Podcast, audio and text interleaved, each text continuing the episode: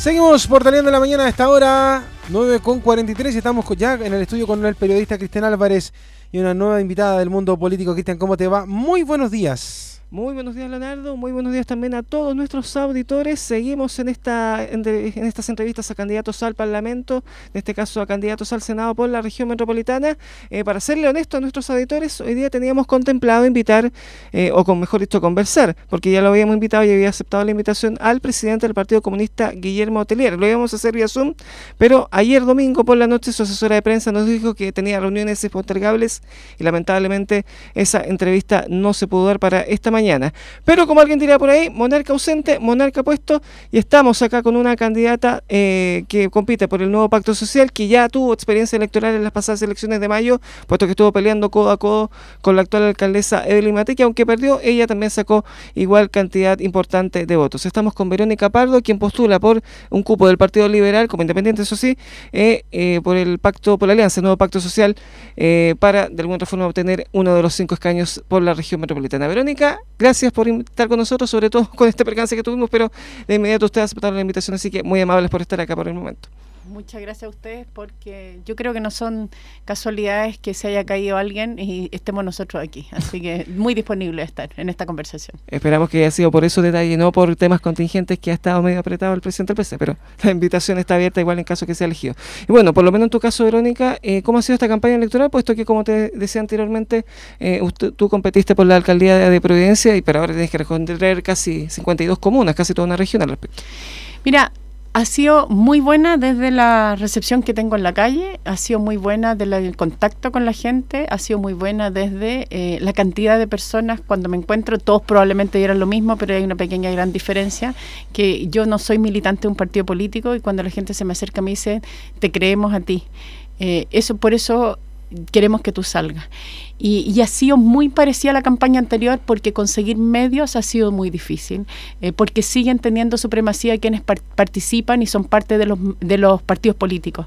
Entonces conseguir espacios eh, me llama todavía mucho la atención porque los que venimos directamente de la ciudadanía, los que creemos y queremos hacer un aporte a la política de una manera distinta, tenemos que golpear infinitamente las puertas, que fue lo que me pasó en la campaña anterior, justamente compitiendo con alguien que salía todos los días en la prensa, todos los días en las radios eh, y en los eh, y periódicos y yo no tenía esa posibilidad. Pero llegamos a un 45% en Providencia. Eh, la recepción de la gente, como ha sido, puesto que hacer campaña electoral en estos tiempos es muy difícil por un sinfín de problemas, cuestionamientos que hay de los políticos, por las funas que hay. ¿Cómo ha sido esa experiencia? Ha sido duro, hay mucho descrédito, efectivamente, y ese descrédito también tiene mucho que ver con el gobierno actual, que le ha aportado muchísimo más desconfianza a la ciudadanía. Eh, ha sido duro mirar cómo la gente no cree en la política, tiene mucha rabia, mucha rabia. Yo he estado no en las 52 comunas, no me ha alcanzado el tiempo para poder estar en todos los lugares, eh, pero en las distintas comunas que he estado en la calle, eh, sobre todo cuando entrego bolet, panfletos, volantes, y, y, estoy en conversación con la gente, el nivel de indiferencia es alto y eso es es preocupante, es doloroso, porque la sensación mía es que eh, también estuve en la calle para la campaña La Prueba. Eh, había más esperanza y hoy día hay mucha gente que está soltando y mi invitación es no soltemos porque lo que tenemos por construir es algo muy, muy importante. Leonardo. Verónica, qué gusto tenerla acá ahora en el estudio, después de haber conversado eh, durante el tiempo de campaña justamente a través de las plataformas digitales, pero bueno, usted lo ha dicho muy bien, eh, hay un, descrédito tremendo hacia el mundo político en general, más allá de cualquier sector. ¿Cómo usted invita a la gente ahora a votar por usted? Bueno, ya vecinos del sector de Providencia ya la conocen, pero el resto de Santiago usted decía que no alcanzó a recorrer todas las comunas de, de la región. Pero, ¿qué le trae usted de nuevo, de distinto a el mundo del Parlamento, que justamente es muy desacreditado por muchas cosas? acusaciones constitucionales entre medios, la famosa pelea por el 10% y un sinfín de cosas que la gente a veces ni siquiera distingue cuál es la cámara alta y cuál es la cámara baja, sino que usted le dice yo voy al Congreso y ¡ay, el Congreso aquí allá! ¿Qué trae usted de distinto? ¿Cuál es la propuesta distinta y fresca que trae para llegar al Poder Legislativo? Mira, lo primero comentarte, sí, si bien es cierto, he sido conocida en Providencia, eh, es, soy conocida en muchos lados, mucho más de lo que yo esperaba. No he estado en las 52 comunas, pero he estado en 45, o sea, no, no hay mucha, eh, hay una diferencia, pero estado en mucho territorio. es un gran trabajo, de hecho. Hemos hecho un gran trabajo, hemos hecho un gran trabajo. Mucha gente en Quilicura me reconoce, en Huechuraba me reconoce, en Maipú me reconoce. Eh, yo te diría que en el sector oriente es donde menos me conocen, eh, a diferencia de lo que mucha gente querería. En San Miguel también me conocen, en Cerrillos me conocen. Y me ha pasado como que eh, personas de la feria me han dicho que son gente que cercanos a mí, porque soy en el barrio donde vivo hay una feria y los he conocido mucho por la vida. me han dicho, oigan, de mi barrio me llamaron para que yo votara por usted. Y yo misma les dije, esta es Berta específicamente, dijo, ¿y quién eres tú para hablarme la Vero Pardo? Yo sí que la conozco. Entonces, cuando tú empiezas a escuchar, eh, y esto lo quiero conectar con tu pregunta, Leo, ¿no? ¿Por qué traigo de distinto? Traigo distinto justamente lo que comentaba antes. Traigo distinto que yo decidí eh, y tuve la posibilidad de entrar a aportar en la política después del estallido social. Porque estoy convencida que la forma de estar en la política hoy día, si bien es cierto, yo tengo una ideología política, estoy en el bloque centro izquierda y sigo estando, desde ahí estuve en la candidatura por la alcaldía de Providencia, no estoy adherida a un partido político porque hoy día yo creo que están en pregunta el cómo afiliarse a un partido político, ¿no? Eh, y lo que traigo entonces para poder aportar es justamente esa mirada más abierta en términos de estar convencida por un propósito y por un sentido y por intereses comunes y no solamente por una marca.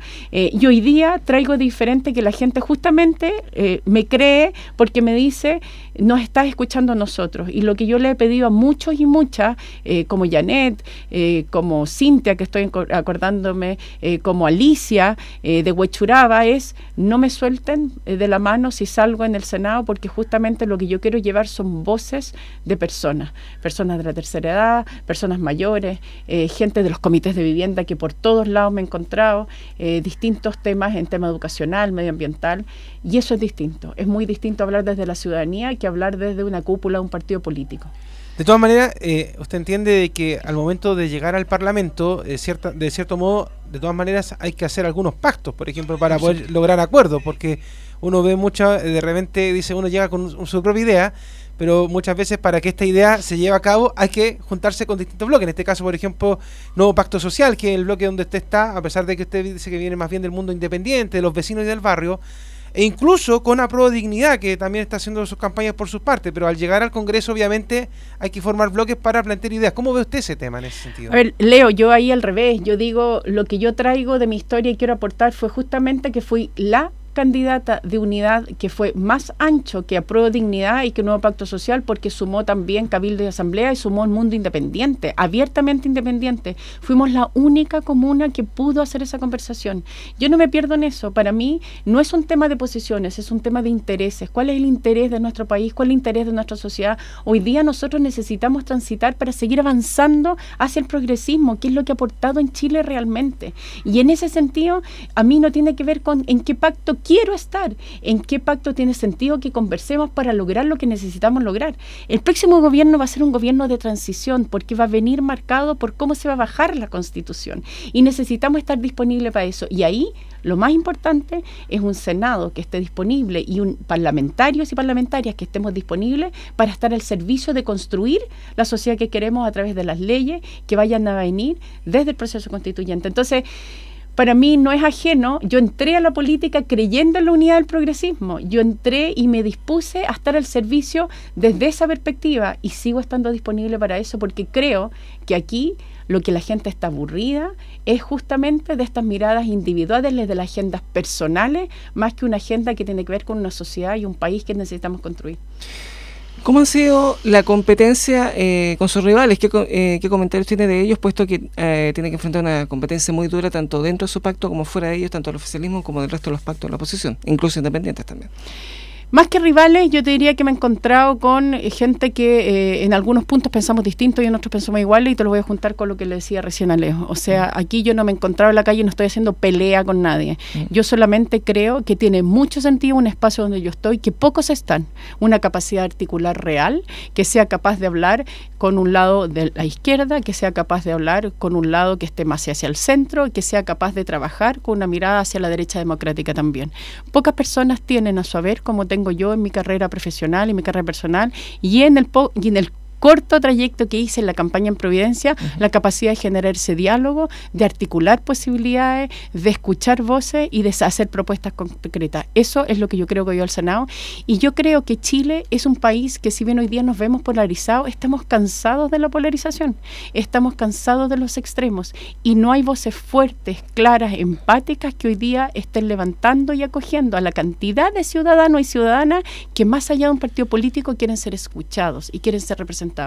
Yo estoy cierta y clara que es el espacio que yo estoy ocupando. Por eso es que eh, me sigue llamando la atención cómo las miradas siempre siguen estando sobre los partidos políticos. Yo creo que son súper relevantes, son súper necesarios. Yo estoy en un lote donde efectivamente hay gente que fue del Frente Amplio, hay gente que fue de la concertación, estoy en, en un cupo independiente, Partido Liberal, porque creo que hay que hay, tiene que haber militancia. El punto es que no creo en que solo tengo que representar una mirada concreta de una posición específica. Creo que tenemos que hablar no desde los egos, desde los proyectos comunes. Eh, ¿No teme que al ser elegida, y puesto que, ya que menciona el proceso constituyente, eh, probablemente eh, la, Convención Constitucional elimine una rama del Parlamento o someta nuevamente a votación todos los cargos de elección popular, ¿no teme que se acorte su periodo? al revés, es la razón de fondo por la que entré, porque yo creo que necesitamos, justamente como lo dije recién, no personas que estén centradas en su ego y que estén pensando en su cargo, creo que necesitamos gente disponible para que ese proceso, si es necesario, que se acabe en un corto plazo, esté disponible para que eso sea y no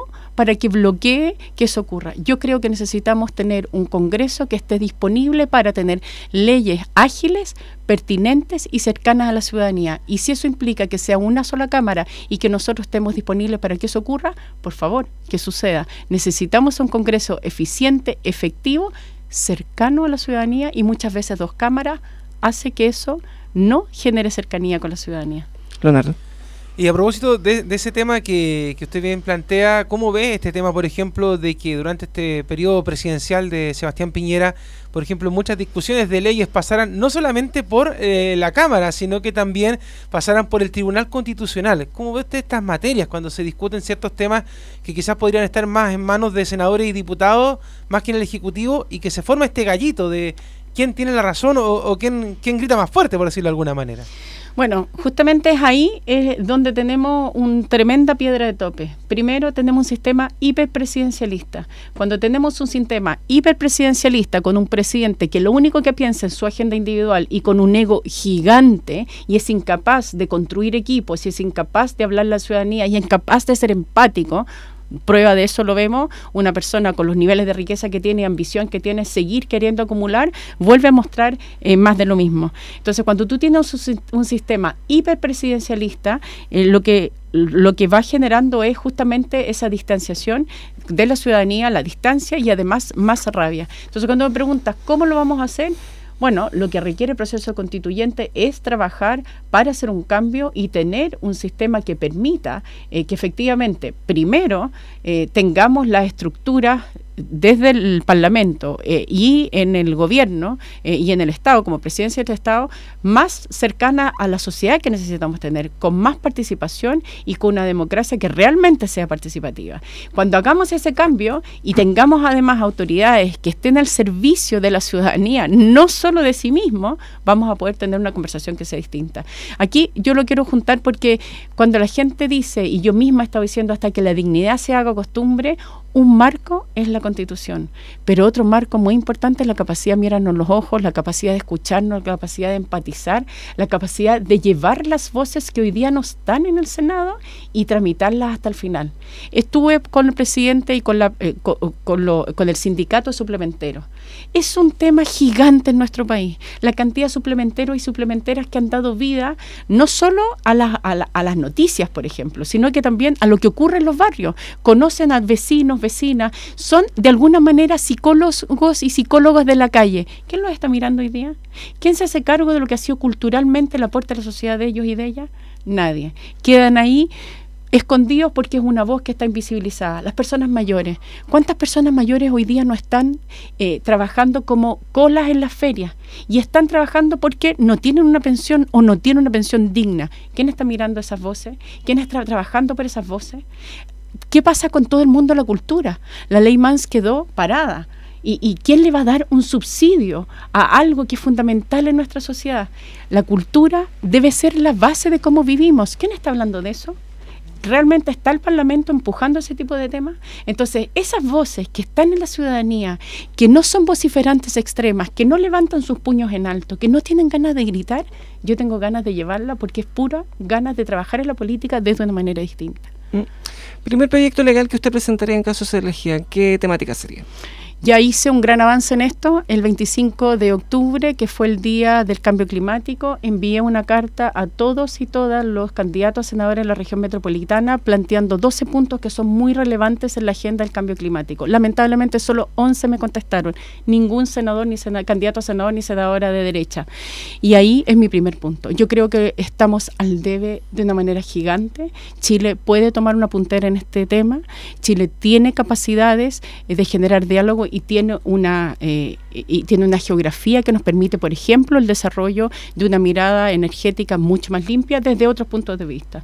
12 puntos yo ya los planteé, están en mi página web y son los puntos que yo voy a llevar como urgencia. Necesitamos tomar eh, cartas en el asunto en temas de cambio climático y poca gente está mirando de eso y estamos mirándonos el ombligo y estamos muy, muy tarde para ese tema. ¿Mm?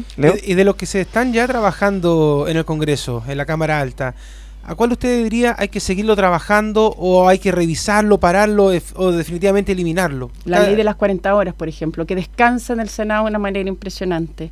Eh, el perdón de, el perdonazo del crédito, por ejemplo, también eh, en temas de educación. Ahí tú tienes dos temas de que en el Senado van quedando guardados y que son realmente una demanda de la ciudadanía de manera eh, alta. Ahí tú tienes dos temas por los cuales yo también apoyaría. Otro tema que es muy relevante y que también quisiera llevarlo al Senado tiene que ver con eh, cómo nosotros tenemos candidatos que sean personas eh, éticas eh, o que estén en un límite que corresponde. No podemos tener candidatos que tengan acusaciones, por ejemplo, de violencia intrafamiliar. Es una ofensa para todas las mujeres tener alguien que se quiere representar a la ciudadanía teniendo ese perfil. Segundo tema, no podemos tener candidatos que tengan deudas de pensión. De nuevo, otra ofensa gigante a todas las mujeres. Nos decimos un país que estamos avanzando en los temas mujer, en los temas feministas y tienes candidatos hombres que desde eh, plantearlos como un liderazgo posible, están haciendo una ofensa gigante a un montón de mujeres. En nuestro país tenemos 84% de mujeres que son jefas de hogar.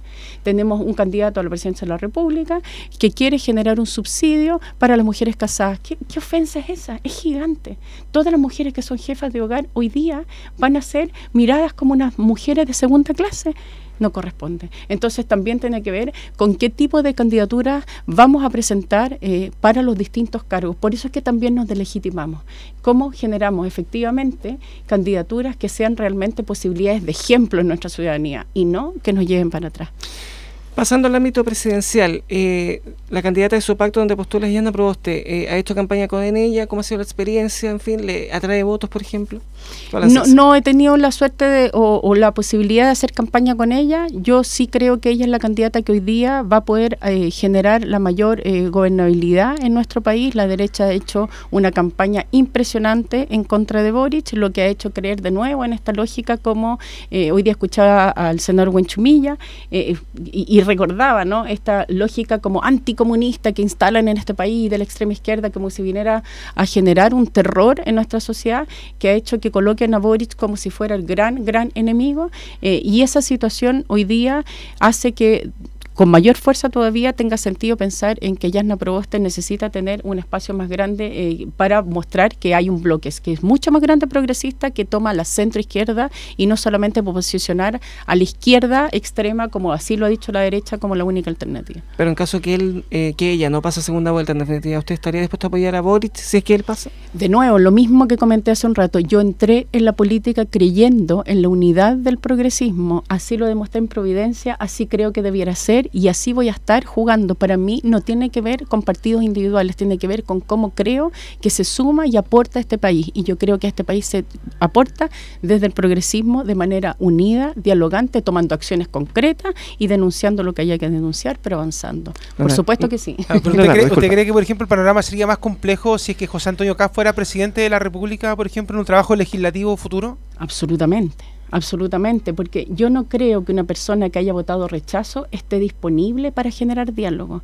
Yo creo, él lo probado ahora, cuando niega todo lo que ocurrió en la dictadura de Pinochet y dice que eso no hubo detenido y, no hubo violación de los derechos humanos, yo digo, o sea, si tiene esa capacidad de hablar desde eh, su tono suave y manso, mostrando que él va a cambiar el país eh, y, negar ese tipo de cosas, niega también el cambio climático, eso es gravísimo, es gravísimo. Y habla de una forma que la gente le da seguridad. Se arroga los temas de la seguridad ciudadana. Eso no es, no, es la única persona que sabe hacerlo. Si supiera hacerlo, yo me pregunto, ¿con quién va a gobernar? ¿Va a gobernar con gente distinta a la que existe hoy día en el gobierno? ¿De dónde va a sacar más experiencia? ¿Por qué, si él sabe hacerlo, por qué no se ha hecho en este gobierno de derecha? No tienen más gente. La gente que tiene gas no va a ser muy distinta a la gente que existe hoy día en el gobierno.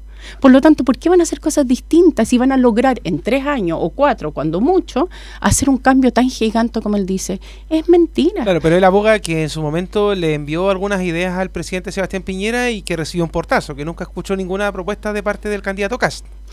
Yo no, no tengo cómo probar eso, ¿no? Pero no se gobierna solo con un presidente, se gobierna con muchos equipos. Y él, para poder llegar a gobernar un país, va a necesitar mucha gente y esa gente viene de la derecha, sea de Sichel, o sea eh, de la UDI, o sea de Bópoli, o sea de RN. Esa gente es la que está hoy día en el gobierno. Por lo tanto, no va a poder hacer muchos cambios. Es mentira que en cuatro años se pueden hacer los cambios que está diciendo. Es más, está diciendo que con más cárcel va a dar más seguridad. ¿Qué capacidad carcelaria tenemos? ¿Quién ha trabajado en el sistema eh, ¿quién ha trabajado en el sistema de gendarmería? Nuestro sistema de gendarmería no tiene, gendarmería no tiene capacidad para resistir más como está hoy día. Las cárceles están atestadas. Las cárceles no son sistemas hoy día que permitan que la ciudadanía pueda reformarse.